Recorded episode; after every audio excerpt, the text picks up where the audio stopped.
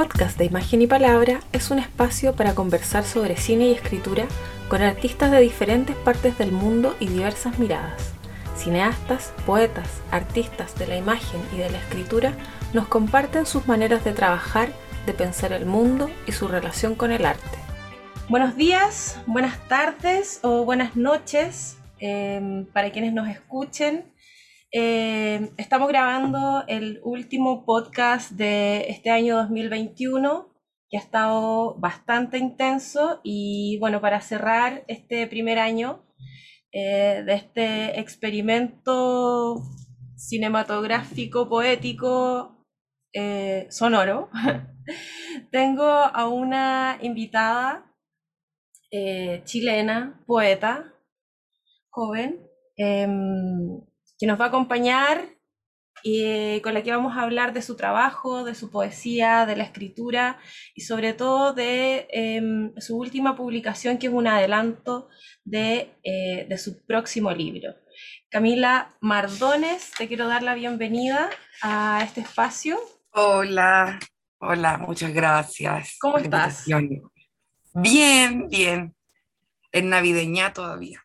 Todavía navideña, sí, pues en eso estamos. Bueno, voy a presentarte, voy a leer tu biografía para que partamos em, conociéndote un poquito más eh, eh, dentro de, tu, de, estos términos más formales que uno pone eh, en la bio generalmente. Y ahí ojalá contarnos y, conversar de algunas otras cosas que, que no aparezcan acá. Bueno, Camila Mardones Vergara En Santiago en 1991. Eh, es profesora de Historia y Geografía, licenciada en Educación, diplomada en Gestión de Patrimonio Cultural y magíster en Literaturas Española y Latinoamericana de la Universidad de Buenos Aires.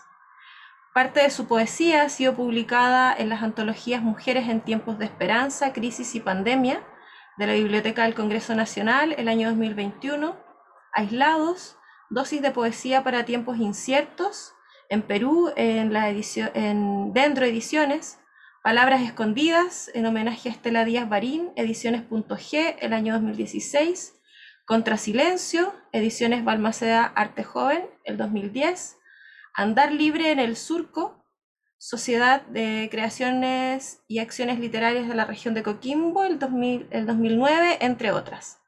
Cautiverio es su primer libro publicado, eh, la primera edición por Balmaceda Arte Joven, y la segunda edición por Artexto y Capuchas en Argentina, el año 2017. Y actualmente prepara su próximo libro titulado Cuando habitemos el agua, del cual yo tengo en mis manos ahora un adelanto editado por em, Vieja Zapa Cartonera.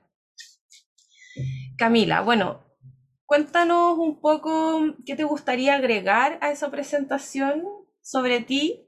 Em, mm, que soy emo, falta de que soy emo. Em, hoy no sé, es que ahí, bueno, incluye harta, eh, hartos datos sobre las publicaciones y demás. Quizás ahí no, no incluyo mucho el, el, tema de los talleres, la parte más pedagógica, que en realidad es harto, harto de mi vida, los talleres. Harto de mi vida y harto del contacto con la escritura también. Eh, Sí, pero bueno, iba a quedar muy largo. Claro. Oye, y mm, bueno, aquí dice que tú naces, naciste en Santiago, pero entiendo que también has vivido gran parte eh, de tu vida en el sur. Em, cuéntanos un poco de eso, porque bueno, creo que este libro y estos poemas particularmente tienen mucho sur en ellos. Em, entonces, eso, ¿cuándo te fuiste al sur? ¿Cuándo volviste? ¿Cómo han sido esos, esos tránsitos? Y es que sabes que el tema del territorio lo estoy intentando pensar y trabajar como con, con especial eh, energía en este, en este último libro, porque en realidad es algo que tanto en la escritura como en la experiencia vital de existir ha sido tema el como de, de dónde una es o qué geografía reconocen más tuya. En ese sentido yo siempre siento que que mm, uno está como en el no lugar, en el no pertenecer. Estoy acá en Medicina de Escritora del Sur. Estoy en el sur, ay, pero ¿y qué por qué dicen que Puerto Montt tiene de Santiago? ¿Cachai? Como una bola de fuego, por no decir otra cosa, que se la va pasando de un lado para otro. Eh, muy por el donde naciste, ¿cachai? Sin embargo, eh, por ejemplo, el sur para mí es importante porque ahí comencé a escribir, comencé a explorar un poco este, este mundo de la literatura. Fui a los primeros talleres literarios allá, conocí a las grandes amigas de la literatura, con las que al final después comienzas a trabajar en conjunto, la Cutra, la Balún, eh, la Pata, la Camila Almendra la capitana que es de Conce. Eh, pero claro, yo llegué allá a los 17, antes ya estaba en Santiago. Es que es loco en realidad, a ver, voy, voy a ordenarme. Porque tengo que ordenarme porque hay algo importante respecto a, la infancia en el sur. Yo nací en Santiago, pero estuve como hasta el 2000, si no me equivoco, y del 2000 al 2003 estuve un par de años en Puerto Montt. Chica, ¿cachai? Y luego volví a Santiago ¿Por qué aclaro esto? Porque esa casa que tuve cuando chica en Puerto Montt es la que me ha inspirado para el primer capítulo de este adelanto, que es la casa. Y es súper importante porque hay un montón de cosas que quiero decir sobre esa casa, un montón de trancas, pero o sea, más que trancas personales del hablante, entenderás tú. y después volví a Santiago, después mis viejos se separaron, yo siempre cuento esto que mis viejos se separaron, pobre. Los tengo de rayado, yo creo que siempre digo lo mismo y mi papá se fue al norte, a Copiapó, y mi mamá al sur. Y ahí me quedaba un puro año de media, tenía que terminar así, igual él quiso terminar, por yo le dije, sigamos a distancia, no quiso. Entonces, ay, yo así, ahí pasé, habían separado, 17 años, con penas del corazón, y dije, ¿ya qué hago? ¿Qué hago? Ya me voy a meter a un taller de literatura. ya que estamos en esta, ya voy a suspirar. Eh, y nada, pues al final estudié historia también en Puerto, entonces como que mucho de mi vida, se puede decir adulta, como cuando estudias, no sé, publiqué el primer libro, como fue súper importante Puerto Montt en eso. Y ahora yo creo que también esas imágenes están siempre presentes, el, el agua. Sin embargo, ya que estamos hablando de territorio, eh, te cuento que ahora hace poco hice un viaje también que incluía el norte. O sea, fui como a Aquellón, muy al sur. Después me fui a Atacama para terminar justamente el libro, según yo. Y, y poder hacer contraste entre los paisajes y todo. Entonces, si bien el sur no es el lugar donde vivo, siento que me sirve mucho de referencia, incluso para trabajar con imágenes del desierto. Intentar buscar como símiles, ¿cachai? Me metí en el rollo de los líquenes que hay en el norte, en el sur, tratando de encontrar como rastros de la humedad que estén en diferentes paisajes, aunque uno se vea muy, muy, muy árido y otro muy, muy verde. Me fui como en ese rollo. Entonces, eh, está constantemente el tema de la geografía en mi trabajo, pero yo creo que también porque es una búsqueda que tenemos todas las personas. O sea, bueno, después viví en Argentina y sí llegué a sentir como que era mi, mi hogar, ese lugar, eh, por las personas que viven allí. Llegué a sentir que Argentina también era mi lugar por las personas que conocí, por, bueno, el, nexo que se hace entre cuerpos migrantes, súper heavy, es súper bello y es heavy también. Mucha, mucha potencia ahí como de muchos lugares. Y después dije, ya en realidad voy a dedicarme como a viajar y que ese sea el, que sea el rollo. Eh, bueno, y ahí ando. Ya. Pero igual mi mamá está en, Puerto Montt y está esta casa, que te digo, esta casa. ¿Y esa casa todavía eh, existe? Mira, te cuento, te cuento, sí, porque fue, fue fuerte. Yo me fui a esa casa, bueno, en 2003, 18 años han pasado, ¿no? No, 10, ¿cuánto? ¿18? No, pues. No, sí, no. Oh, sí, como Sí, pues yo era chica cuando vivía ahí. Oh, qué heavy. Pero ¿cómo van a pasar 18 años si tengo 15? no, no dan los números. bueno, como en 20 años había ido una vez em, que la casa la estaban arrendando porque como que se supone que está como embrujada. Siempre como que había personas que estaban un poco de tiempo y se van, negocios que no funcionaban, cosas así. Bueno, y fui, quería entrar, no pude, pero fui a ver a un vecino, una vecina, que tiene un hijo vecino, que les habíamos regalado una perrita que se llama Esperanza, que era muy fea y teníamos la esperanza de que alguien se la llevara. Y estaba viva todavía, tenía 17 años, ¿sabes que fui? Bla, yo, ah, la esperanza sigue viva, todo el rollo, ya.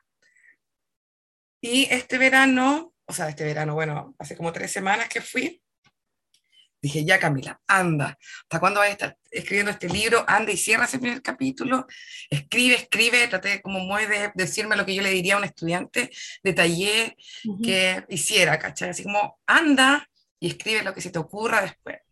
Fui con una grabadora, una hora grabando, de un lugar para otro, caminando por ahí, ahora es un bar, el lugar. Es un bar, mi mamá me dijo que entró a jugar pool. Dice, ¿cómo puede? Yo solo la veo por fuera y tengo como un choque emocional y mi mamá jugando pool y tomando cerveza. me, decía la empresa que era suya, la que era tuya y de tu hermanita. Ahora hay un, pool y claro, ella ha ido mil veces, o sea, este ejercicio que estoy haciendo yo de ir ya, ya. Bueno, y fue, fue loco igual porque el, el, espacio me marcaba todo el rato que yo no era de allí, de hecho salían los vecinos, las vecinas como arreglar una plantita y mirarme como qué es lo que yo estaba haciendo y bueno, les tuve que explicar porque igual estaba sacando fotos, grabándome yo de una hora, una hora de un lugar para otro, igual friki, ¿cachai? Y bueno, fui a ver a la, a la perrita en cuestión me abrió el, hijo y me dijo que hace tres años había muerto la esperanza y su mamá, la mamá de él. Mm.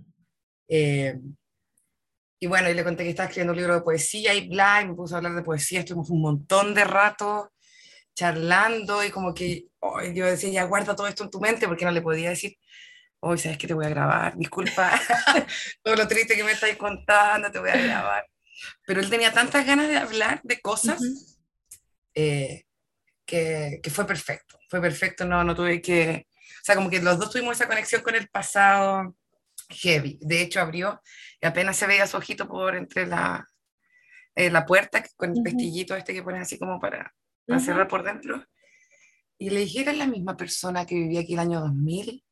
Y abrió la puerta y tenía una cara así como, sí, qué onda, ¿cachai? Como todo lo que pudiese tener que ver con la perra, con su mamá, estaba como muy, muy receptivo a conversar. Así que fue tremendo viaje, pues fue tremendo viaje, un montón de cosas, de sentimientos igual, de estar un poco anclado ahí, como yo veía las, las sillas del bar y me de decir, ¿qué están haciendo ahí? Salgan de mi casa, salgan todos. Pero sí, bueno, está en Ochagavía y ahora venden cerveza. Yo le estoy haciendo propaganda gratis a mi casa, mi casa embrujada. Oye, pero ¿cómo eso que era una casa embrujada? ¿Tú mm. cuando viviste ahí te pasaron cosas? Mira, eh, en ese tiempo hubo como una, depresión familiar, eh, con varios integrantes. Igual habíamos recién dejado Santiago y para una persona de Santiago irse al sur con esa lluvia, encima que en los 2000 llovía, llovía real, no como ahora que, que con el calentamiento llueve así como el 80% del tiempo, ahí era el 100, me acuerdo una vez, pasamos como dos meses, es que no paraba de llover. Eh, bueno, entonces todo eso, la depresión lumínica y todo, tu, tu caché. Entonces igual era como misterioso, igual en la mente del niño hay como mucho misterio. Eh, entonces había como un, una guardilla, eh, un entretecho, la casa además es súper grande, súper grande, como ahora la vi y acostumbrada a vivir en departamento, dije, no puedo creer que sea tan grande, súper grande, ¿cachai? las ventanas grandes, y desde la pieza en la que yo vivía, en la que yo dormía, se ve un cementerio eh, al frente, con un árbol grande y todo, entonces, bueno, yo había escuchado que había estado embrujada porque había habido como unos pescadores, una, y siempre duraban como uno o dos meses y iban saliendo, ¿cachai? Porque pasaban cosas. Y una vecina me dijo, sí, que había una maldición. Igual esa niña siempre me metía miedo. Ya. Que no sé qué tan real haya sido, pero me decía que, que habían fantasmas y cosas así. Eh, sí, ella era buena para, para la ciencia ficción. eh, pero sí, es como un lugar en que las cosas no se mantienen mucho tiempo. ¿Será que el alquiler muy caro? Oye, ¿y cómo fue tu primera como acercamiento o conexión con la escritura? Em, a mí me da la, sensación de que sin duda tiene que ver con esta casa, con estos espíritus de la casa. Yo tengo la idea de que, mm, de que la poesía o, las voces poéticas eh, son de alguna manera como voces ancestrales que se toman los cuerpos de alguna sí, forma. como un medium de otro mundo. ¿Sí o no? de pronto que hay cansado, por eso mismo. Sí, entonces, bueno, me hace mucho sentido como estas cosas que me cuentas, sobre todo como por, eh, por el tono que tiene tu, poesía, que yo encuentro que es una voz, es, una voz muy poderosa y también muy antigua, es como, em, no me parece poesía millennial, ¿cachai? Como en absoluto, tiene otro, em, es de otra índole. Por ejemplo, voy a, quisiera compartir un poema de, este primer capítulo que se llama La casa, que es de lo que estamos hablando, uno cortito. Em, el agua y el nacimiento, el nacimiento y el parto, el parto y la soga, la soga y las vigas, las vigas y el árbol. El árbol no solo crece por el agua, la casa no solo es el malestar de las vigas, el cuerpo en la soga pende y es tu mano la que deshace el nudo. Eh, bueno, así. Eh, y creo que es uno de los más cortitos, intenso y todo. Em, es un libro que no tiene, para mí, no tiene, no tiene ningún relleno. Eh, no tiene ningún desperdicio. Cada texto, cada palabra, cada verso eh, tiene una fuerza y tiene una intensidad em, absoluta. Em, en ese sentido, ¿cómo, ¿cómo lo ves tú? ¿Cómo tomas tú la escritura? Sí, bueno, esto como de la economía de, de las imágenes, igual en este libro he intentado trabajarlo, como que sugiera más que, que, diga o que se sobreexplique. He intentado trabajar con ello. con respecto del tema de, de la casa eh, y lo que leíste y todo, y esta cosa que dices como que sea una voz más, más antigua, eh, pienso que igual eh, he intentado, o al menos así comenzó la búsqueda de ese libro, liberar ciertas voces de esa casa, así comenzó de hecho. Yo quería sacar a mi mamá de ese lugar, de esa depresión, sacarla de la casa. y sacarla desde la casa a la ciudad, al bosque, que son los tres capítulos de este libro, del adelanto, que el final creo que va a incorporar dos más, que son las islas y los humedales. O sea, creo, sí, debería, no ser que, no ser que pase algo, pero deberían llevar esos y, y era esa mi intención, liberar a, a esta familia de, de, esa, de ese embrujo de la depresión, de ese embrujo de, de la mente, como de las oscuridades.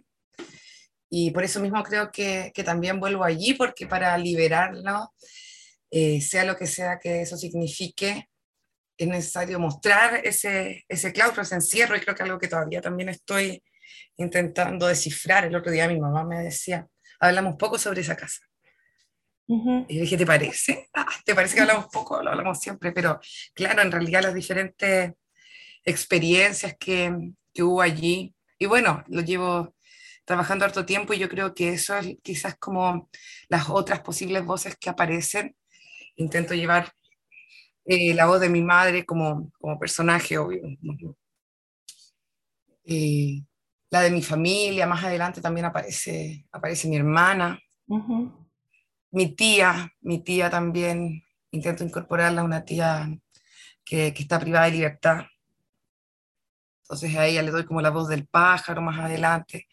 Entonces fue como, ha sido, y por eso creo que el proceso de escritura también ha sido fuerte, porque es una, una revisión familiar eh, muy asociada también a esto de ir migrando de los lugares mm. y cambiando la materialidad de la casa, después una ciudad, ir abriéndose, expandiendo un poco hasta el bosque que podría ser un, poco menos humano. Eh, entonces, nada, pues, eso, una búsqueda tanto como en mi historia, como en estos mismos paisajes que he ido recorriendo, qué tanta apertura me parece que tiene o qué tan cerrados eh, pueden, pueden parecer. Mm. Sí, hay una... se entiende, pero sí me dice. Sí, sí. Em, sí, bueno, la, mm, la figura del pájaro aparece, aparece mucho en los textos de, y es algo que me llama la atención de cómo aparece también no solo en, en, tu, en tus textos, sino que algo tienen que ver los pájaros con, con la poesía, que suelen tomarse eh, suelen tomarse la escritura, que es algo que a mí me, sorprende y me llama mucho la atención, porque yo también escribo y también me, he visto en eso, ¿no? Como en, hablando, hablando en voz de pájaro. y me parece algo muy curioso, más allá de lo que podamos como... Quizás esta sí puede ser una, pregunta un poco más compleja. Eh, de lo que podamos saber de, la escritura, del lenguaje, de cómo escribimos, y de esas cosas, ¿qué es cómo podrías tú explicar o quizás voy a usar una palabra que, que me gusta mucho, que la tomo de un cineasta que se llama Gustavo Fontán, que lo, la, la toma para explicar el cine, ¿no? Y dice que un, una película que interroga al mundo solo puede ser un balbuceo. Desde esa... Eh, desde ese lugar, ¿no? Que yo creo que es el único lugar en el que realmente podemos llegar a explicar o acercarnos a la poesía, ¿no? Desde el balbuceo. ¿Cómo puedes, quizás tú, desde tu experiencia como escritora y como poeta, explicar este tipo de cosas, ¿no? Como que suceden y que no suceden en, en la poesía, que, que, pasa por uno, que te atraviesa y que se transforma en palabras, que se transforma en un texto, pero sabemos que hay algo ahí extraño, misterioso, que nos es difícil como verbalizar. Sí, yo creo que hay al menos, al menos, eh, dos o tres como niveles en los que uno se comunica, pienso como en Pizarnik, cuando decía cómo explicar con palabras de este mundo, que partió un barco de mí llevando. Esas están como las palabras de nuestro mundo y el de este otro mundo, el que decíamos delante, que uno de pronto es como medio medium, me poseen las voces, pero el deseo es un, un sentir que pasa por tu cuerpo y que incluso una no necesariamente sabe qué quiere decir. Yo creo que, al menos así lo pienso, eh, muchas veces en que viene esta angustia, por ejemplo, de qué quiero decir aquí. Creo que abandonar un poco el sentido me ha servido para poder llegar a estos balbuceos que, apuntan a otra cosa que en la poesía también se da mucho a través de la forma, no necesariamente de lo que quiero decir, sino cómo lo digo, la sonoridad, el tipo de palabra, el tipo de letra que tiene cada palabra. Eh, por algo, no sé, podemos redescubrir una definición de dolor, por ejemplo, y que en realidad no, no, no, tiene sentido en la lógica más tradicional, pero todos quienes hemos sufrido podemos decir, sí, algo así es o se parece creo que en esa búsqueda de sensaciones, mm. eh, la experimentación justamente sensorial, más allá como de lo, de lo racional, eh, me ha servido como particularmente, y también siempre se lo recomendaría a todos, eh, como una puerta para, para, llegar a lo que se quiere decir sin, sin necesariamente decirlo directamente. Mm. no sé, tengo una emoción particular, una emoción compleja, y veo qué pasa por, por, mi cuerpo, cómo siento eso, qué olor tiene esa, ese recuerdo, qué sabor tiene el recuerdo de una persona particular, por ejemplo, eh, para poder explorar más allá de lo que yo misma creo que quiero decir. Eh, porque claro, si, si pudiésemos amarrar lo que queremos decir desde antes, yo creo que la poesía perdería un poco esa, esa libertad que tiene, que es que no le, no le, pertenece ni a quien la escribe. O sea, se creó otro mundo y lo que pasa en ese mundo eh, va a interactuar con cada lector, lectora de, de, manera distinta. Esa es como, me parece su riqueza, que incluso queriendo controlarlo, no sirve para las personas controladoras, ¿viste? Saber que no, un momento en que hay que... soltarlo, hay que soltarlo porque ese mundo tiene vida propia, pero al mismo tiempo una obviamente selecciona, las edita, pero bueno, con esto que decías tú de este eh, fondo sólido, lo, llama Gress, un, bueno, Andar, su libro, así como se llama, y bla, analiza a Thoreau y todo el tema de su movimiento y bla, y utiliza ese concepto como fondo sólido. Y lo da con un ejemplo de un mismo texto que es muy poético, te lo voy a enviar para que lo leas. Ya. Ah, se lo voy a enviar a todos los que escuchen, pídanlo, Eso. Y, y, justamente habla de esta cuestión de dar como pseudo instrucciones para caminar. Independiente de cómo tú estés caminando, antes de apoyar el segundo pie, pones el primero, y antes de apoyar el segundo, ves si hay un fondo sólido ahí. Y hace las mismas instrucciones para explicar el fondo sólido, cómo sería esto que podemos hablar de ello, y pese a que tu experiencia sea muy particular, va a haber un fondo sólido que va a, a permitir que otros pisen ahí cuando, no sé, lees un texto, por ejemplo, de, de alguna mujer que, que, sufra algún tipo de violencia, quizás tú no sufres la misma, pero está este fondo sólido que hace que logremos apuntar a algo que pareciera que está como presente en todas las almas, pero es tan distinto. Y no sabemos qué es, pero parece que, que hay algo que, que, Y bueno, no sé, ahí cada uno verá como cuál es su fondo sólido. Yo siempre creo que es como la soledad, creo que hay algo que tenemos todas las personas muy parecido que, que puede ser esos miedos, no sé. Mm. ¿Será porque soy gótica nomás que me voy de malo? También podría ser otra cosa. la poesía es gótica, yo creo. Sí. en sí. Eh, claro, aquí hay un, eh, un, verso en el que dice que em, me gustó porque em, lo pensé antes de, de, leerlo y de que tú lo dijeras. Em, que en tu, en tu poesía y en tu escritura me da la impresión de que revientas el lenguaje. Y tú dices en un, eh, en un verso, arrastrada fui al límite del lenguaje. Em, que tiene que ver quizás también con esto que estamos conversando, que cuando uno se dispone como a escribir, a, escribir, a escribir poesía, em, que es una, es un estado muy, muy extraño igual, eh, es, una, es una motivación muy particular el querer escribir un poema o el necesitar escribir un poema.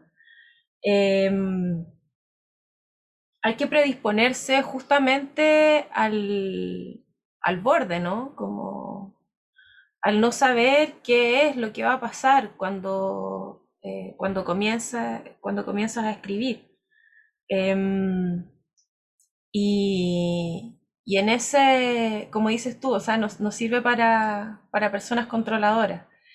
Eh, y yo creo que, bueno, em, si uno sabe lo que va a escribir, no sé, yo creo que simplemente no es posible. La poesía se escapa y rehuye del control y de, em, eh, y de las certezas, ¿no? Como, entonces, no sé si si quisieras profundizar un poco más esta idea de cómo era, de que fuiste arrastrada al límite del lenguaje. Sí. Primero te iba a decir esto de, de que se escapa, se escapa el significado más allá de, de la palabra que uno escoja, se amplía, se multiplica. Y claro, ahí es ese estatus, yo creo que uno empieza medio delirante, que todos quieren, bueno, que hagan cualquier cosa, yo creo que todo, el tema de ser perfeccionista, el tema de querer controlar un poco ese mundo, ¿viste? Ahí uno, esa ansiedad del, del momento de la escritura, eh, sí, sí, es un trance, yo creo, es un trance. Pero bueno, esto del límite del lenguaje, lo venía pensando eh, por el grito, por el grito. Estuvimos hablando una vez, bueno, hace años, con Laura Arnés, que fue mi directora de tesis en, Argentina, y, veíamos el grito en ciertos personajes, decíamos que, que fuerte esta idea de que el grito es como pura potencia eh, activa, eh, sin forma, eh, abyecta, entregada, podría no decir nada. El grito, ¿qué es lo que dice el grito? Así es que el grito, ah, el grito de, furia, ¿qué es lo que dice?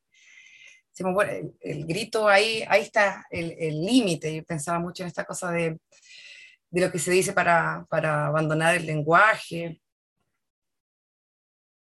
En Diamela Altit, por ejemplo, eh, ella suele poner a veces personajes, personajes que, que medios, medios monstruos, medios animales, son como expulsados de lo civilizatorio por, por no estar en el lenguaje.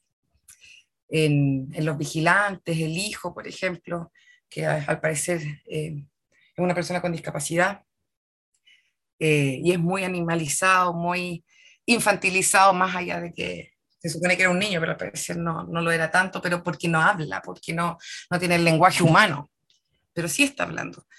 Y me parece que ese límite es, es, interesante para pensar como en torno a la, la inclusión, a la exclusión de los mundos, el compartir esos lenguajes, el compartir esos significados.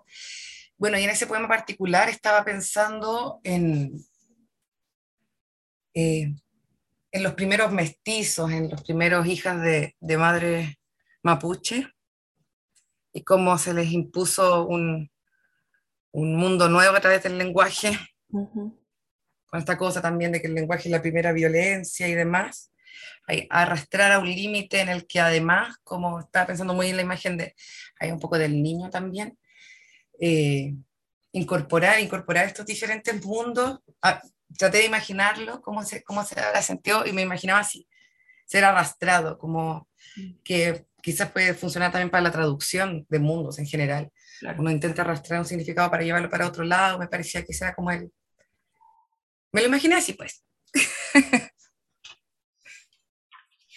Sí, eh, otra cosa que también me, eh, me llamó la atención y me, y, me detuve en eso eh, tiene que ver con, eh, con esto de, de alguna manera, como decías tú, ser una especie de medium y mm, ahora no, no encuentro específicamente esos versos, pero que tienen que ver como con hablar en los idiomas, el idioma de la naturaleza, que tú dices como, eh, no lo recuerdo exactamente, pero como que el, el cazador no oye eh, cómo habla, no sé. El Para el cazador es inaudible el canto del helecho. Eso. Eh, después está la sutil imagen, la danza de la luz. Bueno, y, y, también está el idioma de los huesos, hay varios. Claro, sí, o sea, el lenguaje, el, en el fondo, eh, esa idea de que, de que la materia tiene un lenguaje. Y que obviamente no es el, no es el de las palabras. Eh, sí. Ay, qué lindo suena si lo dices tú.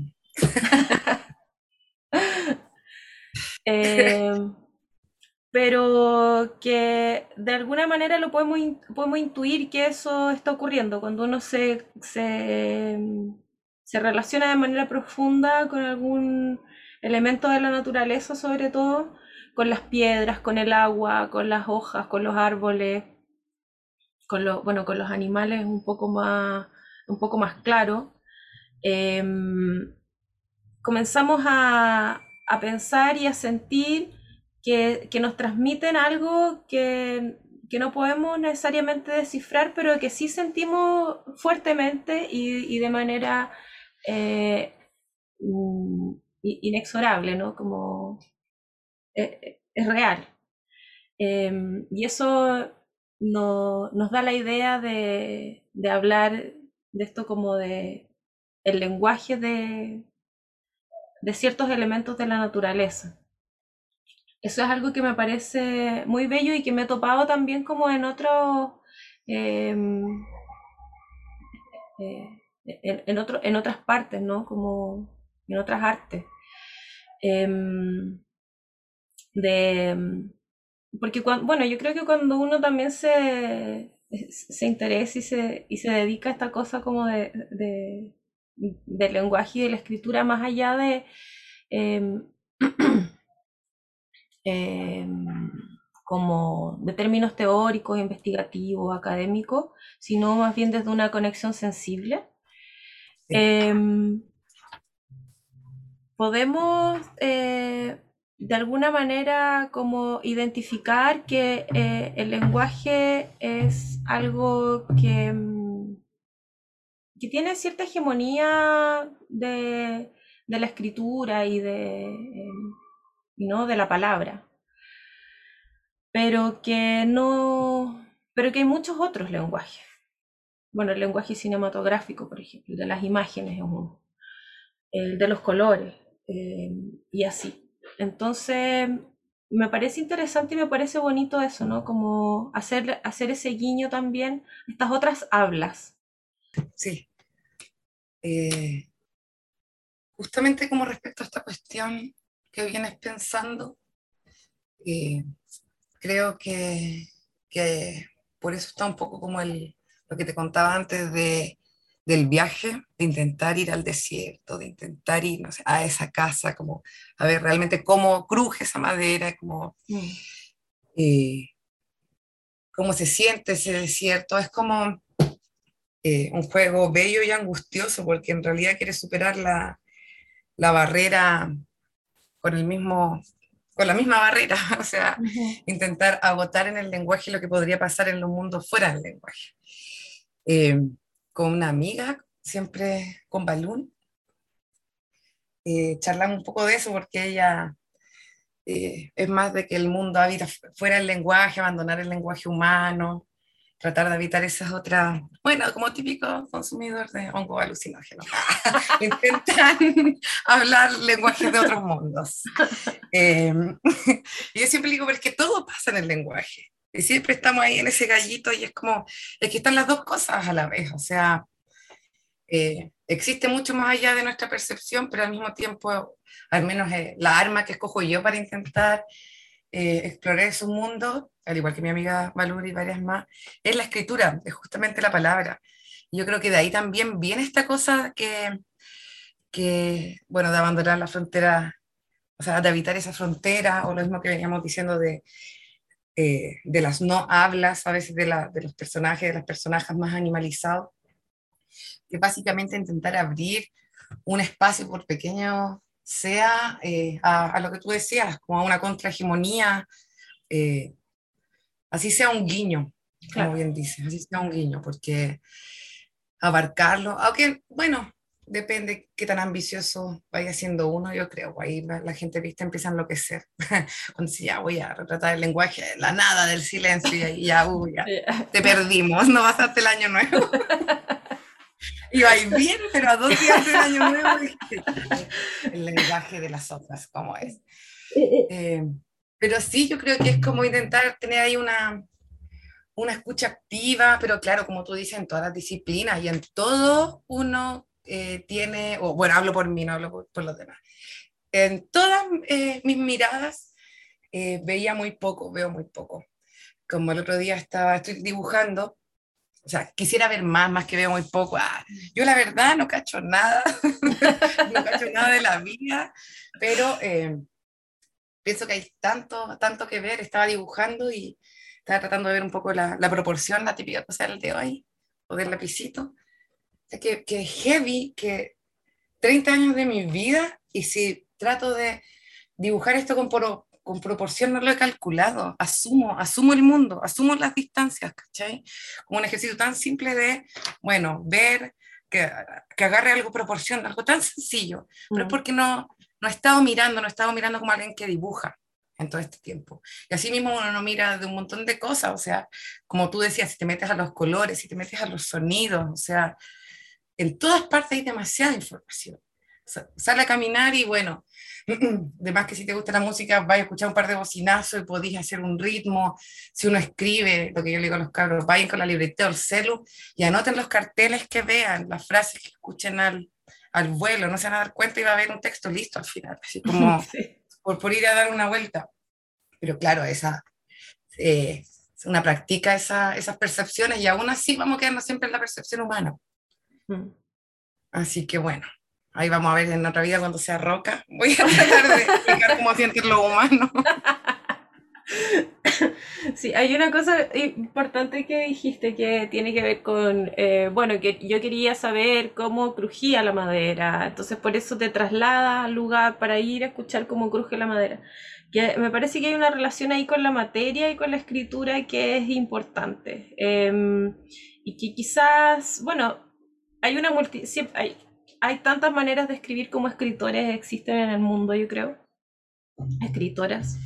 Em, pero me parece em, interesante personalmente esta manera de crear que está eh, ligada de alguna manera al, a la materia, a lo material, y que no necesariamente, em, digamos, es producto como de, de, tu abstracción, de, de, la imaginación, de cómo se podría sentir, sino esa importancia de remitirse a cómo exactamente em, suenan las cosas, huelen las cosas eh, y, tu cuerpo las percibe. O sea, trasladas tu cuerpo a otro lugar para que tus oídos escuchen y de ahí poder escribir. Sí, con esta cuestión que dices, pienso en, la escritura de emergencia. Esta escritura que, no sé, se está quemando tu casa y bueno, eh, escribes ahí que es la escritura, muchas escrituras feministas, por ejemplo, cuando salen, eh, no sé, los llamados, por ejemplo, para los 8M, y bueno, son obras que surgen ahí, ¿cachai? Mm. Que si quizás le dieras muchas vueltas, presentarías algo distinto, pero una de las características que tiene eso es que fue, eh, se, se, produjo ahí, ahí fue su producción. Da, eh, da cuenta del, del, clima de época, del, de esa sensibilidad corpórea, por eso yo creo que antes como de poder emular esos mundos, eh, al menos a mí me ha servido y me parece interesante como ejercicio, más allá de que después uno no se quede con esos textos necesariamente. Mm. Pero eh, sí un poco darle esta corriente a la conciencia en el lugar o en esa emoción o sobre lo que quieras hablar.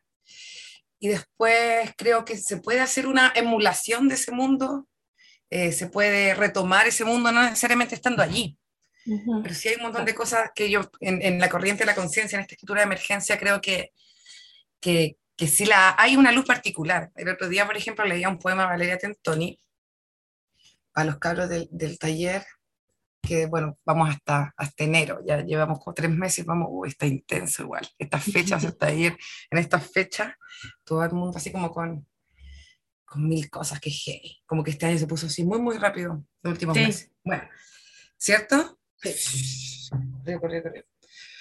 Bueno, estábamos leyendo un, texto de Valeria Tentoni que, que, cuenta un poco sobre su separación, cuando, bueno, va y tiene que sacar la taza y, es solamente una escena en la que entras a una casa a buscar cosas y, y sales. Dije, eso, eso es Obvio que el texto está súper editado, pero un par de versos ella lo escribió con la persona yéndose, o ella yéndose. Ella. Hay, hay una cosa que quizás no es necesario que lo haya escrito ahí, ¿cierto? Pero eh, ya después puedes emular y, como te decía, eh, buscar esos mundos, forzar quizás cierta, ciertos imaginarios, pero para eso tenés que tener el imaginario armado. Mm. Para yo poder visitar el mundo en que me sentía así, bueno, tiene que estar esa, como en Inside Mind, eh, ¿cómo se llama en español? Intensamente. Cuando están así como esas nubes de pensamientos nuevos que se van creando. Bueno, para visitar ese mundo tiene que estar creado. Y si el cuerpo pasa en el momento de la creación, yo creo que, que, que, lo tienes, como que tienes ese mundo ahí, ¿cachai? Te puede estar pasando algo y no tenéis tiempo para escribirlo, pero bueno, guarda memorias corporales de eso. Mm. O como si fuese taquicardia particular. Y cuando conectes con mm. eso, después va a ser más fácil viajar Vaya, sí, disociense todos, por favor, bien Bueno, todos Quería conversar también algo que mencionaste, que me parece súper importante, que mm, eh, es el tema de hacer talleres de, poesía, de escritura. Eh, porque pasa una cosa curiosa, em, y es que, bueno, uno no puede aprender a escribir en la universidad. ni puede aprender a escribir en el colegio, ni puede aprender a escribir en ninguna parte eh, que no sea en, estos espacios. Digamos como que de alguna manera los talleres de escritura, con lo heterogéneos y lo libres que son, que no podrían ser de otra forma tampoco, yo creo, em, son los espacios donde uno se va forjando, ¿no? Como eh, que va de alguna manera como avivando ese fueguito que surge por distintos motivos. Yo creo que las penas de amor son el 80% eh, de, de, las razones por las que una persona entra a un taller de escritura por primera vez. Después los, los siguientes ya vienen por otras cosas, pero eh, ahí el corazón roto como que ah, te lleva así. Ah. Em, y, y, bueno, y uno, como yo, yo también hago talleres de escritura, eh, se tiene que hacer cargo como de una multiplicidad de sensibilidades y a la vez tratar de transmitir algo de lo que es la escritura y de lo que es la poesía, que es algo súper complejo, eh, que es súper difícil de sistematizar, por ejemplo, de, establecer una metodología, sobre todo con la... Em, eh, en etapas como más, más iniciales, ¿no? Como de cuando se trata de liberar escritura. ¿Cómo lo, cómo lo abordas tú esto, como este desafío? Sí, oye, me quedé con lo de las penas de amor, que es muy cierto, que es movilizante. ¿Qué será que uno está tan aburrido? Ah, como que ya cuando la vida no tiene sentido, uno llega a la poesía, vamos. cuando está terminado aquí Es que yo creo que tiene que ver con eso que hablamos delante, como con el borde, ¿no? Como estar en, una, en, una, en un sentimiento límite en que no te no puedes explicar, eh, el lenguaje no te alcanza, el pensamiento no te alcanza. Sí, se desborda. Como hay un, hay un libro que estoy leyendo que de Silvia de la Coan que se llama El Camino del Poeta y es un manual. Nunca me llamaban la atención los manuales, pero me lo recomendaban ustedes. Y dije, hoy ¿sabes qué está, está piola? Y justamente habla de esto. Es súper sencillo el libro, es fácil de leer, pero dice cosas como muy profundas, como que uno dice, hoy esto era así, como, ¿cómo lo puedo poner? Y ella dice que la mayoría de las personas llegan a la escritura porque ya se, el poema ya se escribió, o sea, uno va acumulando una cantidad de información y cuando llega a escribir es porque te sobrepasó, porque tienes que decir algo sobre eso. Claro, lo que vendría después es uno mismo poder crear esos mundos, no esperar necesariamente que te pase algo malo para poder escribir, o sea, como, porque ahí cae uno en fetichizar eh, la tristeza o los estados así más bien mórbidos y, y que también uno pasa por ahí, o al menos yo, yo lo reconozco, no reniego, muy del, ah, es que el arte tengo que estar así, como que no sabía y al final si quería hacer algo, estaba triste, pues, ¿qué fue primero? ¿cachai? ya era un engranaje perfecto, así como de, de sobrevivencia igual, pues sí, a veces una llega a los bomberos o a escribir poesía por sobrevivencia. ¿Qué me meto? ¿Qué me meto? Una brigada de animales. Todo vale, todo vale. Pero bueno, respecto de los talleres, eh, cómo aunar estas sensibilidades. Eh, igual es, bien experimental porque depende mucho de cada grupo. Como que hay cosas que, que siento que funcionan en general, pero hay otros grupos que vienen con algún tema particular, alguna búsqueda particular, o como te decía, este momento, como taller en diciembre con estrés, ¿cachai? Como los contextos para poder trabajar desde allí eh, intervienen harto en, en, en, cómo se vaya se vaya a dar. Pero en general creo que siempre intento apuntar a, bueno, a lo que decía, uno, entender que es un oficio, ¿cachai? que es un oficio como cualquier otro y que si tú te vayas a meter a un taller de carpintería y no tomáis el martillo, pucha, o sea, como tienes, tienes que hacerlo, ¿cachai? Y ahí es como preguntarnos, bueno, ¿cuándo lo haces? Como siempre trato de que tengamos esa muy conversación como recursiva de, mostramos el texto, pero yo digo ya, ¿cómo te sentiste? ¿Cuándo lo escribiste? Darnos cuenta si algo de nuestra práctica eh, es beneficioso para lo que queremos escribir o no. Por ejemplo, yo era de las personas que siempre escribía en la noche, muy en la noche, sola, muy noctámbula, porque según yo el día no me funcionaba. Bueno, tuve que probarlo y es, pucha, aunque no me guste, es mejor, ¿cachai? Como, y para eso hay que probarlo. Entonces, siempre trato de que pensemos un poco en eso. Eh, andas con la libreta, cosas así como, oh, es que tuve una idea y la escribiste, no, ¿por qué no la escribiste? Es que entonces tienes que andar con un lápiz. Si tú andas, y también siempre les digo, como que creo que es, la, lo bacán del taller, que tú estás obligado a estar allí. Tú guardaste ese tiempo para ti. Mm. O sea, aunque sean dos horas a la semana, tres horas a la semana, lo siento, no puedo hacer otra cosa, es mi última llave, no es tu última llave, uno tiene que tener ahí un pequeño espacio en el que todavía, así sea que no escribiste nada o no pintaste nada, no hiciste nada durante la semana, en ese momento paras y dices, bueno, yo, ¿qué onda? ¿Qué onda yo? Eh, entonces también a veces hacemos esto mismo, escritura automática, eh, que compartan un poco de, de, cómo ha sido para ellos estar como lidiando con, con la escritura. Y yo creo que ahí eh, eh, como que reside igual lo, lo, entretenido, que es que uno empieza a delimitar un poco su, su, personalidad en los talleres como escriturales, me parece, sobre todo como tú decías, los iniciales. Porque al menos a mí me pasó así, conocer escritura de otros cabros, de otras cabras, me ayudó mucho a ver más o menos qué se supone que era yo, qué me gustaba. Uno cree como que todo el mundo escribe lo mismo y no, aunque todos hayamos terminado con nuestros pololos y tengamos que hacer poemas de amor, son radicalmente distintos, ¿cachai? Cuando los compartí te empecé a dar cuenta que, que hay así luces tanto lo que creen los demás como lo que escribís tú, porque también uno no se ve a sí mismo. Está escribiendo, súper difícil autoeditarse. Y a veces a, a, todos les pareció bacán un verso que en realidad tú no le diste bola.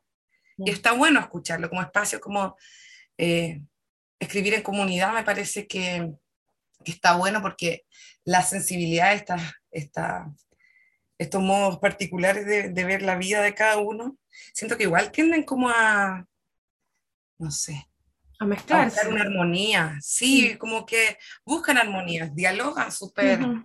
súper bien. Entonces, a veces se arman grupos bacanes que, bueno, casi siempre yo diría, porque -huh. estáis abierto a cachar qué onda tú. Y muy también hablar de, de, bueno, este es mi texto, pero ¿qué pensaste cuando lo escribiste? ¿Cómo te sentiste? Eh, eso, yo creo como que darnos cuenta que es un oficio y que más allá de esta cosa, viste, que uno puede tener o no talento, sea lo que significa eso, pero todos podemos escribir. Todos podemos decir, bueno, es que yo no escribo poesía, y es como, ¿y qué crees que es la poesía? Como, tiene que tener muchas rimas, así como, ¿qué es lo que te preocupa? Porque no, no es esto. Ah, ven y descúbrelo. Como claro. es, tienes que vivirlo. Sí. Bueno, no sé si la poesía sea como esto. No, no, no, era, era una broma por el tienes que vivirlo nomás. Igual, de hecho, no, no podría decir que sí ni que no, porque nunca estuve en eje. Ah, ya, yo sí. Así que estaría mintiendo. No puedo decir que no. ¿No? Ah, tú estuviste. No, sí. La gente iba a pelarse nomás para eje, ¿o no? No, era una experiencia así como bien mamona, en verdad. Como de... Pero era bonito, era bonito. Como... Eh, pero súper cristiana y todo, pues pero como que uno tenía una familia falsa, y tu familia te escribía Oh. cartas. Hoy estoy, estoy eh, desclasificando eh, eje. Ay, Eh, bueno, como los masones, no podéis contarlos, no podéis decir que eres uno. no, po. pero existe todavía eso. ¿Eje o los masones? Eje. Eh, ay, no sé. La última vez que supe que existía fue que mi hermano lo hizo. Y como para su rito de iluminación final, teníamos que hacer unos regalos, parece. Yo le dibujé como unos arrollados primavera. Que nos Ah, gustaba el qué arrollado primavera y no tenía plata. Bueno, era chica. Así que le dibujé un arrollado y todos como que lloraban con su familia. Sí, sí, era así, harto llanto. Sí, no, no, no llegué a entenderlo muy bien. Em, bueno, quería preguntarte porque el otro día yo me acordé eh, a propósito de una, una cosa que, eh, que surgió ahí en una conversación familiar. Si tú te acuerdas del primer poema que escribiste, si tienes em, como registro de eso. no sé si el primero primero, pero hay varios que guardó una tía y esa tía le entregó a mi mamá porque no me los quiso dar a mí porque dijo, ah, la vaya a botar. Se los dio a mi mamá y mi mamá no sé dónde los tiene. Y mi tía cada cierto tiempo me dice los poemas y yo digo, uy, le tengo que decir a mi mamá que los busque. Pero tenía como cinco años y se me había muerto un gatito. Y son, ah, es una serie de poemas que indaga la, la muerte de, de ese Qué bebé. hermoso. Sí, o sí, por eso yo los quiero, pero que los tienen guardados, porque seguro temen que los bote. ¿Por qué? Obvio que no lo Porque van uno cuando hace limpieza de diarios de vida y cosas así, ¿viste? Yo creo que temen todavía. Pero tú votarías esos poemas, Nika. No, no, no. No. No, de hecho, estuve haciendo limpieza porque tengo muchas cajas con muchos, escribo muchos diarios de vida. Cuando chica escribía como agendas, como tres o cuatro por año, ¿cachai? Ujú. O había una hoja y les pegaba así un montón de hojas de cuadernos, caleta, caleta. Yo decía, ya, ¿qué hago con esto? Al menos la empecé a censurar, ¿cachai? Las leía y las cosas que ya si me muero no quiero que estén, las sacaba. No, Después, obvio. ¿cuánto, ¿Cuánto podía arrastrar esas cosas también? Por ese tipo de pensamientos que tengo, yo creo, y cuando me han visto tirar cosas al fuego, es que yo creo que no me lo pasa por Ya, mis como- actos psicomágicos. ya. Pero no, igual tengo guardado una de mis primeros diarios de vida que eh, me da risa. Digo, vieja chica, decía como, yo escribo en este diario todas las cosas que me pasan todos los días para que cuando sea grande los lea y diga qué gran, eh, qué gran sorpresa, maravilla tuve en este mundo, una cosa así. Ya, muy profunda, o sea, desde muy chica. No, pero así lleno de Mickey, de muchos colores, ¿cachai? De lindo. stickers. Oye, y después de eso, de, de esas primeras escrituras, te- ahí te saltaste a, al- a los talleres eh, literarios de la adolescencia o nunca, o, o siempre tuviste una práctica Es que sabéis Precoz. que yo leí, leía mucho. ya. porque mi papá siempre me daba libros y como que cachó que me gustaba y, me, y después, bueno, me los regalaba, después me acuerdo que se, se inscribió en Bibliometro, porque ya así como en la semana me llevaba dos, tres, entonces siempre eh, estaba leyendo y, y mi papá veía buenos libros, yo me entretenía, quizás, los libros que yo eran entretenidos, eh, entonces siempre estaba como atenta a esas cosas, tipo que te gusta como lenguaje en el colegio. Pero sí, tengo, el otro día encontré una carpeta vieja que tenía en un CD. todavía le en mi. Y acá tengo todos los CDs que me traje del sur. No, mira, si lo mío es, es patológico. No, mi- mira, mira esto. Bueno, Mira, bueno, esto no, no lo esto no ver, se ve, pero es una carpeta de esas de CDs eh, como grabados eh, que uno hacía en los años 90, 2000. 700 MB. ¿Qué, qué escuchabas en Discman? Sí, pues, pero lleno, lleno de archivos. Entonces el otro día vi uno del 2003, 2004 creo, y encontré como unos blogs de notas con unos poemas así, como que no recordaba, como del colegio. Parece como que le hacía ahí al, al blog de notas Ya. y, y al Word, ¿cómo se llama? El que le podía poner luces a las letras, brillito, No o los sé. Word Art Ah, Word Art, en Word. sí. Y así, Word llenos de brillo mis poemas. Qué tierno. Oye, pero y en ese, bueno, y en después sí ese- los talleres, los talleres. ya. ¿Y, y cuándo em, tomaste conciencia y decidiste así como, ya, soy poeta? ¿Cuándo dijiste eso? ¿Te acuerdas? Yo creo que no lo dije, o sea, como porque tenía muy esta falsa modestia que tienen todos, que es como, ay, yo no soy escritor, yo escribo algunas cosas. O bueno, de vez en cuando pinto, no soy pintor, ¿cachai? Como eso típico que uno lo dice un tiempo.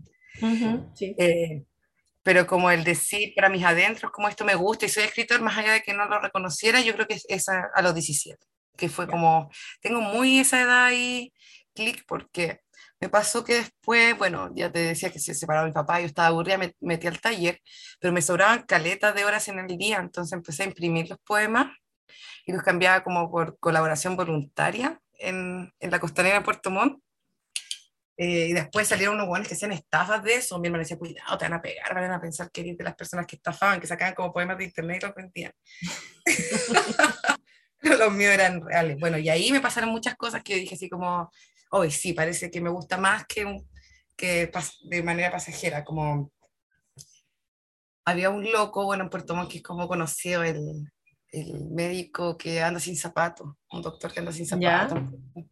Bueno, y a él siempre le pasaba los poemas, pues, aparecía por ahí, y de hecho él me dijo la última vez que nos vimos, como tu libro, tú eres camelia, me dijo, no eres camelia, yo te veo muy camelia, y ahí se fue, y siempre como que me, me daba así como, como mensaje. Revelaciones.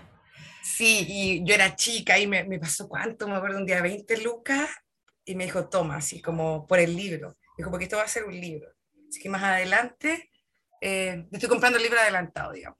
Y lo vi como 10 años después, yo andaba con el libro en la mochila, lo veo, ¡ah, tome, tome! Quizás no se acuerda, pero, pero usted me, me pagó hace tiempo y según él se acordaba, pero no sé, yo creo que hace eso, Ya. los filántropos. Eh, personas que estaban, no sé, pues llorando, así que ya que hablamos de las penas de amor, y yo, hola, mira, te quiero regalar este poema, y lo leía y lloraba más, y me ponía a conversar sus, sus voladas, como que me sirvió para habitar la ciudad. Como que yo llegué a Puerto Montt y ese fue mi modo, así como todo era, era andar en alguna bola poética, dando jugo de alguna manera. Entonces ahí, eh, claro, seguía los talleres y todo, pero ya empecé a concursar en algunas cosas, en el 2009 mandé al Gabriela Mistral, me acuerdo y decía, ya, pero si esto nadie lo va a leer, muy de la que, oh, los concursos son siempre estafa, ¿viste? Que también así uno pasa por esa etapa, está todo arreglado, como yo no lo gano, está todo arreglado. pero dije, ya, por si acaso, voy a, voy a empezar a enviar cosas. Y una amiga, la Rayen, me decía, envíalo, si no lo van a leer, lo van a leer y me avisan que me había ganado el premio joven de Gabriela Mistral, que igual yo era chica y sacaba un libro como súper lindo, como que era muy pro eh, el asunto. Y yo estaba muy feliz porque lo habían leído, básicamente, así como que alguien había abierto el sobre, como que creo que me dio una seguridad del, del que no son esfuerzos como, como en vano. Hay alguien que te puede querer leer, ¿cachai? Hay alguien que, no sé, no, no, no, es una pérdida de tiempo, que aunque tampoco lo sería, pero bueno, un adolescente piensa así, como, claro. bueno, es que esto a nadie le importa porque es muy malo y la cuestión, y ahora ya digo, me da lo mismo, aunque sea malo, es mío. Ah. como la um, Lilo, es mi familia, está pequeña y está rota, pero es mía. Claro. Eh, mis libros. Quería hacerte, bueno, ya para ir cerrando y no quitarte más tiempo esta mañana y puedes, no sé, ir a tomar desayuno o almorzar. No sé si desayunaste antes. Eh, una pregunta que quizás puede ser un poco ingrata, pero ya que tocamos el tema, me parece como que hay que meterse ahí o entrar y salir quizás. Eh, que tiene que ver con cuál crees tú que es la diferencia entre ser aficionado y, ser profesional eh, en la escritura. Creo que es un lugar un poco incómodo, personalmente, ¿no? Como, como de construir cierto personaje, em, sí. ya meterse ahí como en el, en, el mundo, en, el circuito, en fin, eh, estar constantemente mm. publicando, etcétera, etcétera. Em, ¿Y cómo se relaciona eso con la escritura en sí? ¿Cómo lo ves tú, todo ese, ese, problema? Yo creo que como la diferencia en esto que decíais al principio, de trabajar en ello, ser aficionado, es cuando te das cuenta que estáis trabajando aunque no te estén pagando. Así como me pasó el otro día que conocí a una persona no grata en todo caso, pero no voy a contar la parte no grata, eso otro día te lo cuento como chisme. Pero este luego decía, no, es que, bueno, a mí me gusta, como tengo como hobby la música. Entonces, gasto plata, me compro maquinita y juego. Era como, ya, ¿y cuánto tiempo le dedicáis a la semana? No sé, será unas horas diarias, 10 horas. Ya, es como no, no estáis solo jugando, ¿cachai? Eh, mm. tienes un, eh, le dedicáis tiempo, tienes un sistema, inviertes en ello, vas tras un, un objetivo estético, lo que sea, algunos será más comercial, en mi caso es estético, buscar alguna imagen que a mí me, me dé ese placer estético. Y si tú dices que es trabajo, yo creo que estás como ya empoderado de, de que eres un trabajador de ese oficio, un trabajador de la música, aunque, no sé, no te haya contratado Sony, no, ahí existe todavía eso, ¿no? Desde los 90, uy. También se fue. Uy, la anciana, los ejemplos que doy. Eh, yo sí tengo eso como bien consciente y por eso te decía como desde los 17 años siento que podría decir que dije ya, me gusta escribir y quiero escribir porque si bien no se podía ir al colegio, después estudiaba historia y no vivía de ello, digamos, aunque sí hacía talleres desde muy chica, eh, yo sentía que estaba trabajando para ese posible cuerpo, ¿cachai? Como antes había hecho un poemario también, eh, con el, de Gabriel Mistral, de hecho, se llama ese eh, Bicicleta a Vapor, que eran 10 poemas que lo escribí un verano estando en Copiapó. Esa vez que dije mi papá se habían separado, bueno, del sur me fui a Copiapó y ya voy a escribir esta, este rollo. Y pasé todas las vacaciones haciendo eso, ¿cachai? Como haciéndolo en la playa, como muy consciente de, ah, muy consciente de, mi tristeza tirar en la playa escribiendo cómo se transformó así en un, martirio. Es que era un, quería terminarlo en ese tiempo, ¿cachai? Entonces yo creo que depende de cuánto... Eh, eso, te des cuenta que no necesariamente el trabajo es, no pago, ¿cachai? Después ya puede llegar un momento que te paguen, pero no por eso es un hobby, como no es. Claro. Es un hobby, yo trabajo en eso. Vivo de otras cosas, pero no. Eh, lo de la publicación, ¿sabes qué? Igual eh, es como heavy la manera en que te miran los otros después de publicar, me parece. Mm. Como que igual tiene un, lo que decía, como no sé, con carrera del escritor o moverse en círculos editoriales y bla, tiene un peso que quizás yo cuando chica no, alcanzaba a calcular, todavía no calculo mucho, pero sí me doy cuenta eh, un poco más que antes, que, que cambia tu estatus y en lo práctico, como para concursos, ¿cachai? Ser un escritor inédito o no. Entonces, no sé, pues quizás es una decisión que hay que tomar súper conscientemente, pensando en si, no sé, pues si quieres que quizás que te bequen por ese poemario o que sacáis publicándolo así, así mm. nomás, qué sé yo, ese tipo como de preocupaciones que, que no tenía cuando era más chica porque había decidido vivir de, de ser profe de historia, ¿cachai? y me gusta ser profe, pero parece que los colegios no me quieren. No sé, mm. no sé qué, qué, pasa con los colegios conmigo. no sé qué problema tienen conmigo todos los colegios. Bueno. Pero, pero fue al final más de, de la escritura y ahora sí, pues estoy viendo que hay que ser como Corleone. claro. que tienes que codear ahí. Real. ahora que lo veo, sí, la mafia. Es así. Eh, a mí, yo en general trato de como de no hablar de esas, de, no caer en el pelambre como de, y ni hablar de las cosas desagradables que tiene el mundo literario, porque las tiene y tiene muchas. Pero sí es cierto, y me acuerdo de una cosa que te pasó hace poco, ahí lo, lo comentamos por Instagram, em, del plagio, ¿no? Como... Ay, sí.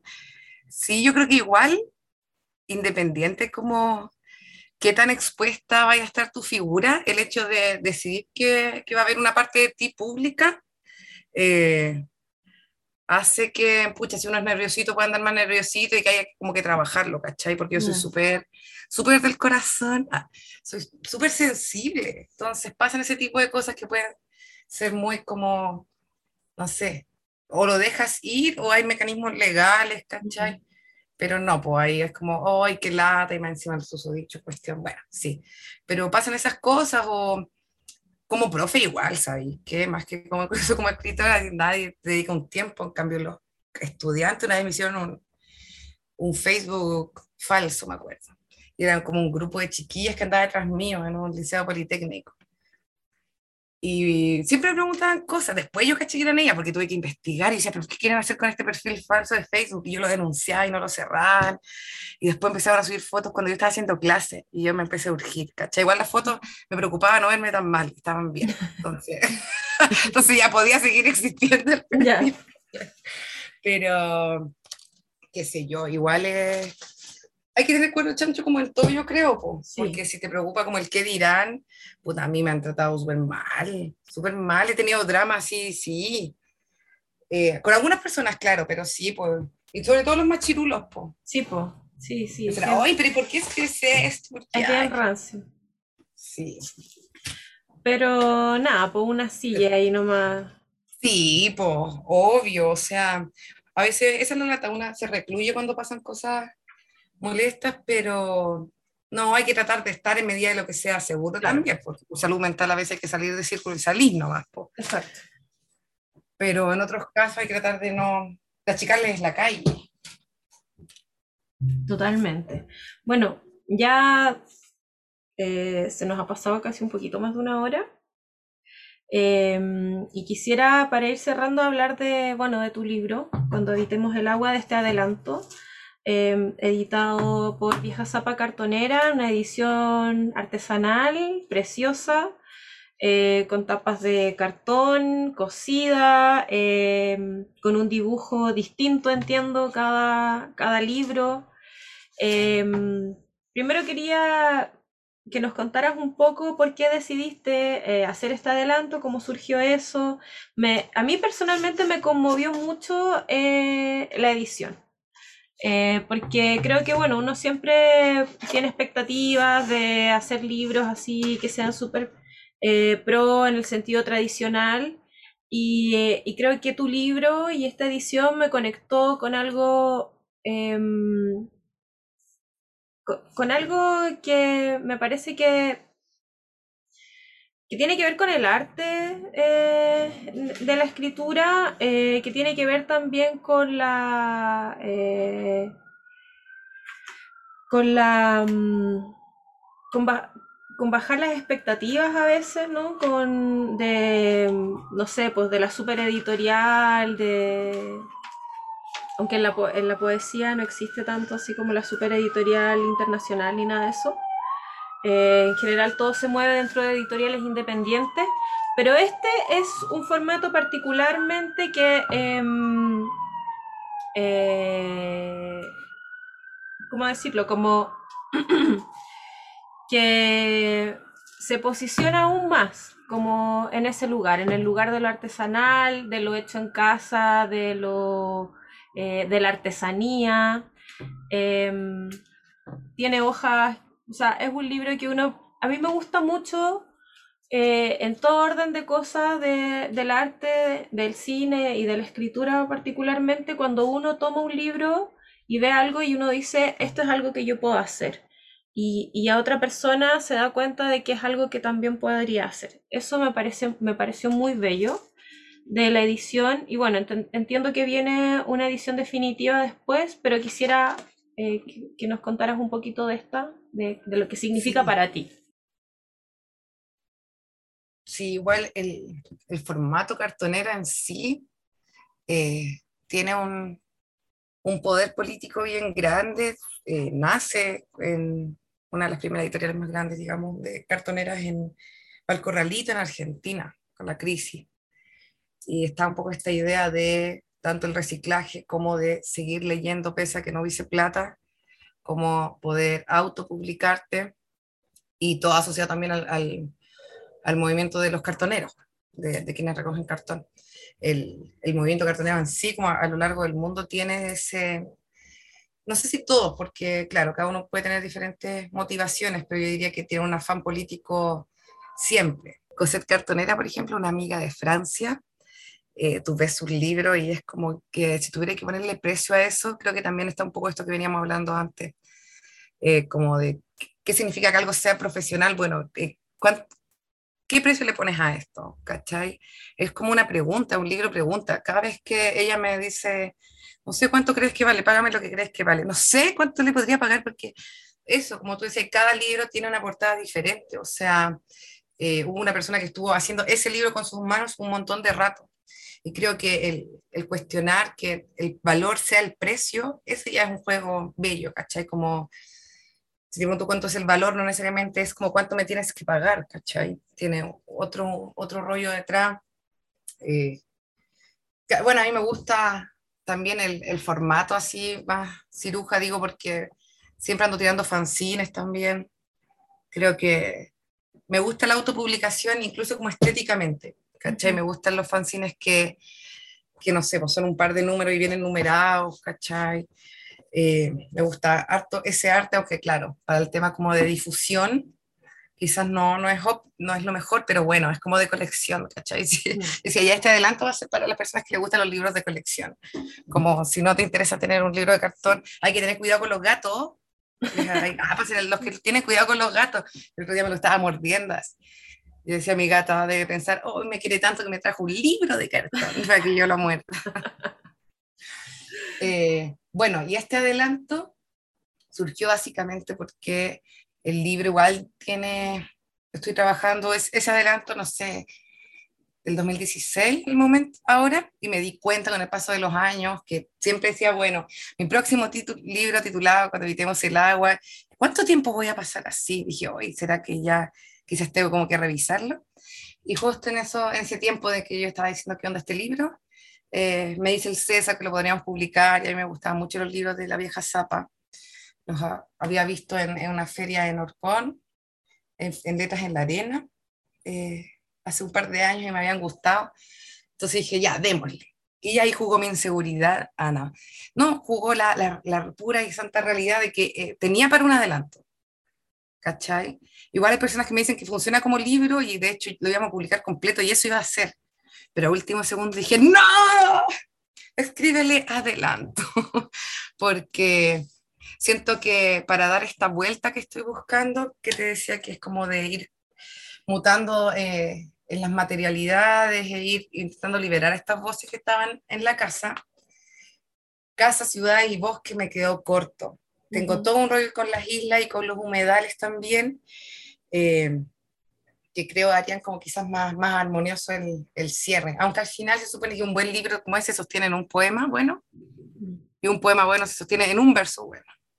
Yo creo que todavía me falta así el sí, ¿cachai? Como de hecho por eso ando viajando y mis poemas ahora son literalmente eso, así como ando en búsqueda del último verso, ¿cuál es el último verso? Estoy de verdad decía, y ahí si termino el libro diciendo, quizás no tengo nada más que decir.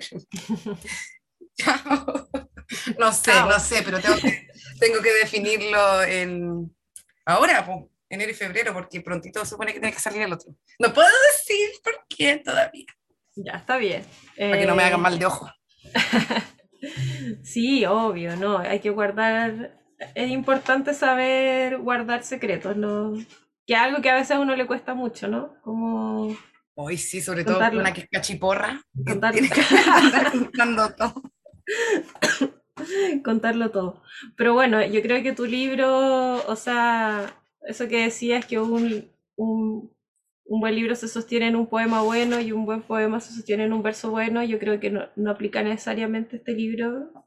Eh, yo creo que no hay, como te decía en el principio, no hay, desperdicio, no hay relleno, es un viaje de principio a fin, altísimo y, eh, y, a mí me sorprende mucho. Eh, yo que muy, muy, o sea, que encanté tu poesía la primera vez que lo leí en esa página que te conté, la Ubre Amarga una página boliviana de poesía.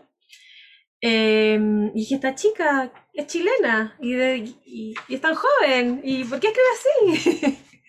y, bueno, ahí comencé a, a, seguirte la pista y me di cuenta que, bueno, no, no, había ningún libro tuyo que pudiera tener a la mano. Entonces, bueno, leyendo cosas de esa página, cuando apareció este adelanto, em, fue una súper bonita sorpresa y fue, como te digo, aún más verlo así, cuando llegó a mis manos y, o sea, tú me preguntaste, me dijiste, ojalá que te guste, y yo lo tomé y te dije, ya me gusta, o sea, eh, entonces, bueno, quiero agradecerte em, para ir ya cerrando ahora sí tu escritura. Em, te deseo mucho éxito con tu publicación definitiva, mucha fuerza, em, mucha eh, aguante, sabiduría y todo lo que sabemos que hay que tener como en estas etapas finales de edición y publicación, impresión, que son álgidas. Eh, y bueno, quería pedirte para cerrar si nos podías compartir una lectura justamente desde de este, de este librito adelanto, el que tú quieras. Yo tengo varios favoritos, pero quisiera que lo escogieras tú. Hoy muchas gracias por todo lo que dijiste. Qué bacán. Qué bacán que a alguien le gusta. Oye, eh, de ese mismo adelanto, Tetinka, yo había abierto acá parte de lo que va a ser del libro final, pero que no está en el adelanto. Oh my God, Por favor. Porque eh, lo estoy probando, leyéndolo en voz alta, me doy cuenta de lo que tengo que sacar. Eh, sí, sirve harto eso de ir probándolo. Me acuerdo en un taller un profe me dijo como que los hits del verano se hacen así escuchando todo el rato la misma canción, entonces uno tenía que andar probando siempre sus textos aunque no estuviesen como terminados. Ah, ya me pongo el parche en por si acaso después en el libro el verso no está como aquí, ah, alguien fanático comparando, te imaginas, ¿qué se creía que era? ya. Vale. Latitud. En mi cuerpo llevo la casa y un andar inescrupuloso de latitudes amerindias, cuerpo que se expande, zona plana que rebalsa, se inundan mis tierras como un diluvio silente, el frío habita mis carnes y tú cargas la hipotermia total de los continentes, cuerpo pecera, cuerpo humedad, mi pecho es la corriente, manglar, manglar, enuncia su voz, su nombre de costa, enuncia en voz alta su nombre, su tristeza de la angukularia racemosa de letrea, su renacer en botones blancos que se abren ante la tenue sombra de lo que arde. Dime cuál es su lecho, corazón de pecera, manglar blanco, deletrea luz terrible de abandono, y dime cómo sabe la mañana entre mis piernas y tu trizada amarrándote en mi tinta. Dime dos colores que sean tu casa, que puedan ser tus paredes y se parezcan a mi cuerpo como un árbol retorcido, manglar, árbol retorcido en guaraní, árbol que resiste a la inundación primera, a la última, a la caída de nuestros templos en las sales. Mi cuerpo es un manglar y es en él donde habita la casa. Dícese del refugio en las costas, piénsese vulvas como árboles, dígase ojos que miran hacia adentro y ven nada.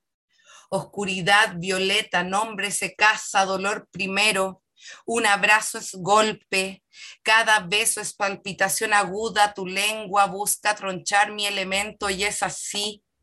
Si te apoyas en mi cuerpo, todo en tus brazos será desplome, las extremidades perdidas en la plaza pública, ver brotar los cuerpos desmembrados como esquejes verdes, mineral en mis hombros es violencia y si tú me abrazas, si tú te apoyas en un cuerpo que es desarme, no habrá orilla posible en la que no seamos obsidiana.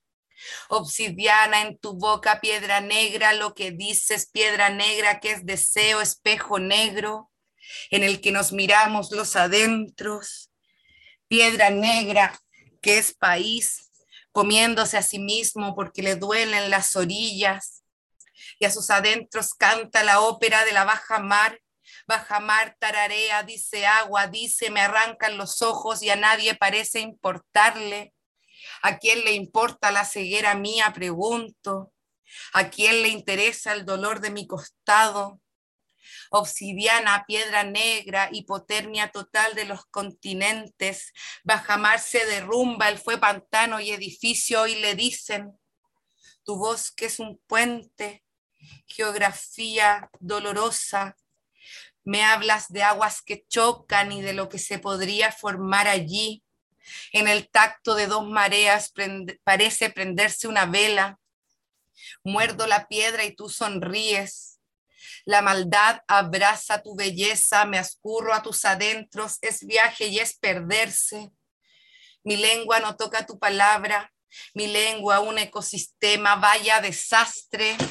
Es ahí el inundarse en lo largo, el saberse empantanado hasta los dientes y caminar, caminar otra vez. Esa es la actitud. Bueno, precioso. ¿Quieres leer algo más? Ya. Soy el viaje que comenzó tu madre cuando parió en la orilla. Las piedras en sus costas entonaron el himno del huérfano. Sobre ellas se ensanchan las alas blancas de las olas. Doblo esta orilla y el agua toda es papel. En él escribo los nombres de los exiliados del agua, los nacimientos ilegítimos de Neptuno y sus goces. En este papel baila la piedra de la desaparición. Herida me llaman, herida mi nombre. Cicatriz, coágulo de tinta por sangre, mi corazón bombea. Y tú preguntas mi nombre. Cómo se pronuncia el dolor en mis aguas, necesitas mi nombre, mi nombre es llave, arrojaste la llave al mar y se incendió el papel que se halla a sí mismo, musgo de un abrazo que no existe todavía, altitud me llama el pueblo de la baja mar, violencia expandida, tu cuerpo hacia abajo me toca el oscuro, pacífico, tu nombre se derrumba pacífico, Castillo de arena corona tu frente y sus sales. Es allí donde encuentro la huida. Bajamar, país con botas negras como ojos de violencia, himno del huérfano, pacífico, te baña. Himno de un quiebre, el vuelo del guacherío canta. Bajamar, cangrejos entran a los cuerpos por los ojos. Llévame a casa, nuestros muertos piden a los peces. Peces abisales en nuestras profundidades no llega la luz. Acércame al cuerpo de mi hija.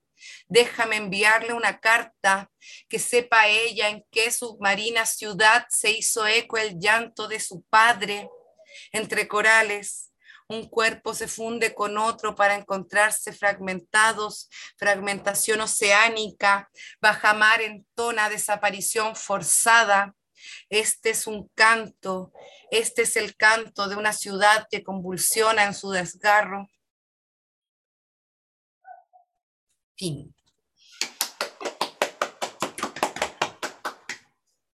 Bueno, Muchas, muchas gracias. Me hace pensar que tengo mucha suerte de escuchar estos, estos poemas que todavía no, se imprimen.